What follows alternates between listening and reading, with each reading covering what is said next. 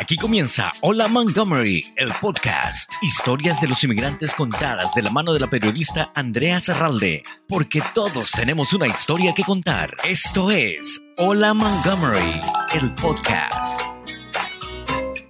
Hola, les saluda Andrea Zarralde. En estos momentos difíciles para todos. Sé que estamos atravesando un momento en la vida lleno de retos y a la misma vez enseñanzas. Esta crisis de salud mundial ha provocado sin duda cambios en nuestras vidas. El estudio de grabación del podcast está cerrado, pero no quería detenerme en traerles estas historias que ahora más que nunca nos inspiran, nos enseñan y de alguna manera nos transforman. Gracias por su apoyo, su paciencia y su tiempo.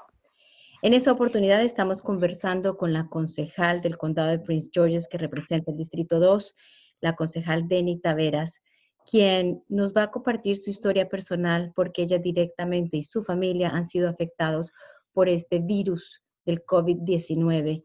Y nos comparte su historia para que todos en nuestras familias seamos conscientes de cómo nos puede afectar y de las medidas de precaución que debemos tener. Concejal, muchísimas gracias por este contacto.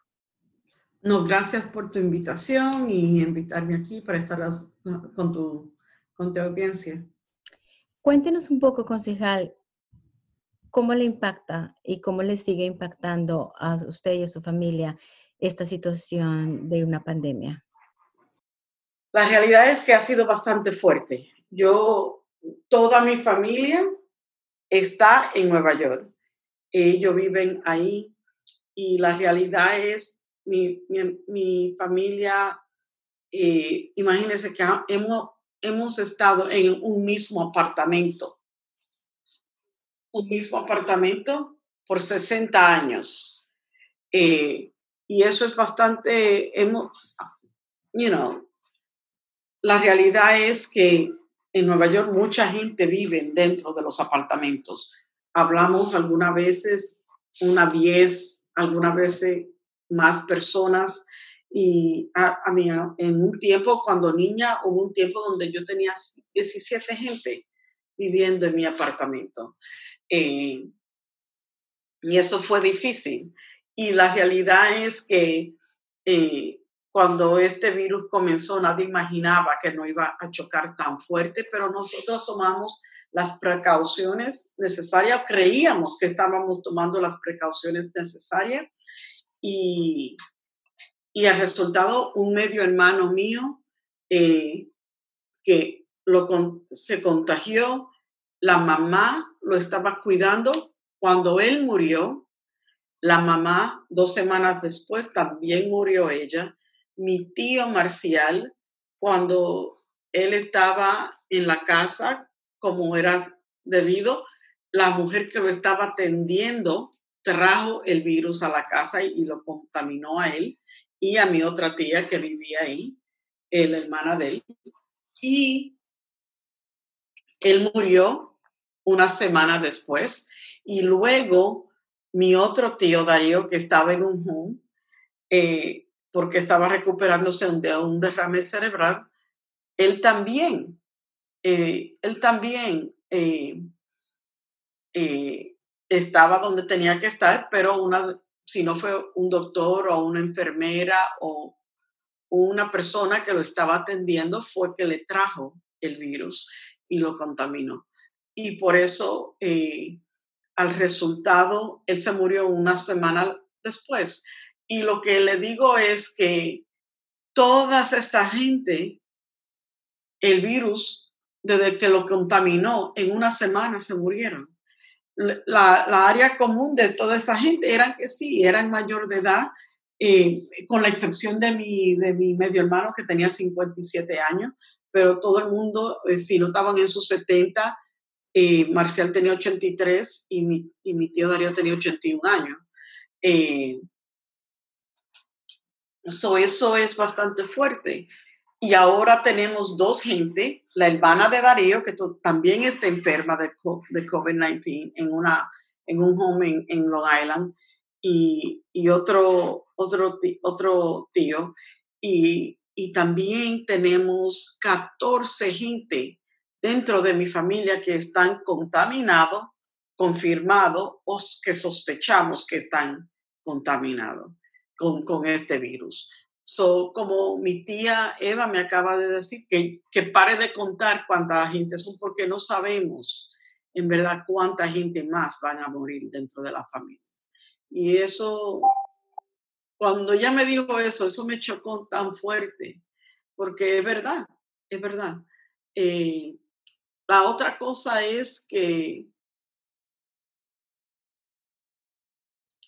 como comunidad aquí, nosotros también no tenemos el lujo de, de respetar la distancia social dentro de un apartamento, dentro de una casa. Nosotros nos tenemos el lujo de hacer lo que le dicen trabajar de la casa o teleworking. Eh, nosotros usualmente dentro de nuestra comunidad somos trabajadores caseros o donde estamos haciendo landscaping o construcción o, o limpiando casas o oficinas y, o trabajando en los supermarkets o trabajando literalmente en la, en la frente, en el frente de la interacción con la comunidad. So, eso es bastante impactante, que nos pone en una posición bastante vulnerable, que aunque uno no quiera, tiene que ir a ganarse el pan de cada día, o si no, no le pagan.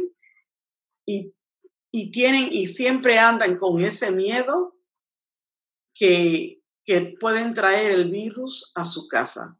So, si uno no se inmediatamente no se quita los zapatos y lo desinfecta, si uno inmediatamente no se baña y se estrega bien y se quita la ropa para lavarla de una vez y no se lava las manos y no, se, no usan una máscara eh, cuando están en las calles.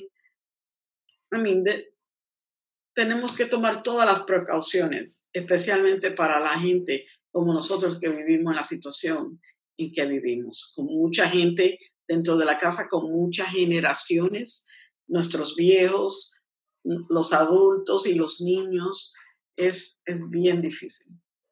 Y es que en particular esta situación de crisis de salud ha afectado tremendamente a las minorías. Eh, como usted lo dice, concejal, y le agradezco mucho y respeto mucho que nos cuente su historia personal, porque esto es un claro ejemplo que nos puede pasar a cualquiera. Eh, con tantos miembros de su familia eh, que tienen el virus, coronavirus, cuatro personas ya de su familia que lamentablemente han fallecido. Es una realidad que tienen que vivir muchas de nuestras familias latinas, que como usted lo menciona, viven en condiciones difíciles y que deben salir de sus casas y que viven muchas familias dentro de una misma propiedad. Basado en su historia personal y en la realidad que viven las minorías, ¿cuál es su mensaje para ellos? Bueno, mi mensaje para ellos es que se cuiden, que usen las máscaras cada vez que salgan, que no se congreguen en las calles y y no mantener la distancia de dos metros o seis pies al lado de la próxima persona. La realidad es que hubo un incidente que se grabó ayer mismo en Langley Park, donde hubo una interacción con un policía. Y era un grupo de gente ahí como si fuera algo común y corriente, como Pedro por su casa, donde nadie estaba respetando las leyes a, para nada. Y lo que yo digo de esa, es, ese tipo de, actividad, o si yo veo un grupo de gente jugando fútbol, eh, eso me dice a mí que hay un grupo de gente que no lo está haciendo caso, que no está obedeciendo las reglas. No es decir que usted no puede salir de su casa. Usted puede salir, pero son para cosas esenciales. Si tiene que ir a comprar comida, si tiene que ir a una farmacia, si tiene que buscar gasolina, algo o tiene que ir al banco, pero tiene que ser algo completamente esencial. No puede ser algo para beber, no sé, yo sé que es difícil estar en una casa porque como usted ve, yo, yo vivo sola y ya hasta el perro algunas veces no lo aguanto. yo digo, si yo no puedo aguantar a mi perro, ¿cómo voy a aguantar un niño, un marido? Yo digo, oh my goodness. Sí, es una situación difícil para nosotros. Es una situación difícil, es una situación difícil, pero yo, yo lo que hago, yo trabajo mucho aquí, so yo me paso el día trabajando, pero también relajándome, ¿no? Eh, yo, mis primos me mandan muchos chistes, mis tías me mandan muchos chistes y nosotros no, nos mantenemos entretenidos de esa forma. Y hasta con la computadora después you del trabajo, eh, yo tengo reuniones con mis amigas en la computadora, nosotros le decimos happy hours. Y, nos entretenemos en la computadora, así como yo estoy hablando contigo y lo pasamos súper bien. pero hay que, hay, que tomarla, hay que tomar en serio las medidas que nos están recomendando los expertos de este tema. So, si ellos nos dicen que tenemos que entrar y bañarnos, quitarnos la ropa, desinfectar los zapatos, hágalo hágalo. Eso es para asegurar que todo el mundo en la familia se mantenga protegido. Concejal, y eso es lo que necesitamos en estos momentos, líderes en posiciones de poder como usted, que desde su casa sigue trabajando por nuestras familias latinas, por brindar estos servicios que ahora necesitan más que nunca y por hacer este llamado tan importante a participar en el censo porque como usted lo dice, aquí están los resultados de no haber participado hace 10 años. Así que este momento que todos están en casa es hora de hacer el censo. Gracias por este mensaje, concejal. Gracias también por haber compartido su historia personal. Nos sirve de ejemplo para entender que esto que estamos viviendo es serio y que sucede y que le puede suceder a cualquier persona. Le agradezco mucho este contacto, concejal, y hasta una próxima oportunidad. Gracias. Cuídate y protégete. Así será, concejal. Gracias. Gracias por su preferencia. Hola Montgomery, el podcast. Entrevistas diferentes que cuentan las historias de los inmigrantes. Conducido por Andrea Zarralde, quien invita a los protagonistas a contar sus historias. Una producción de Montgomery Community Media.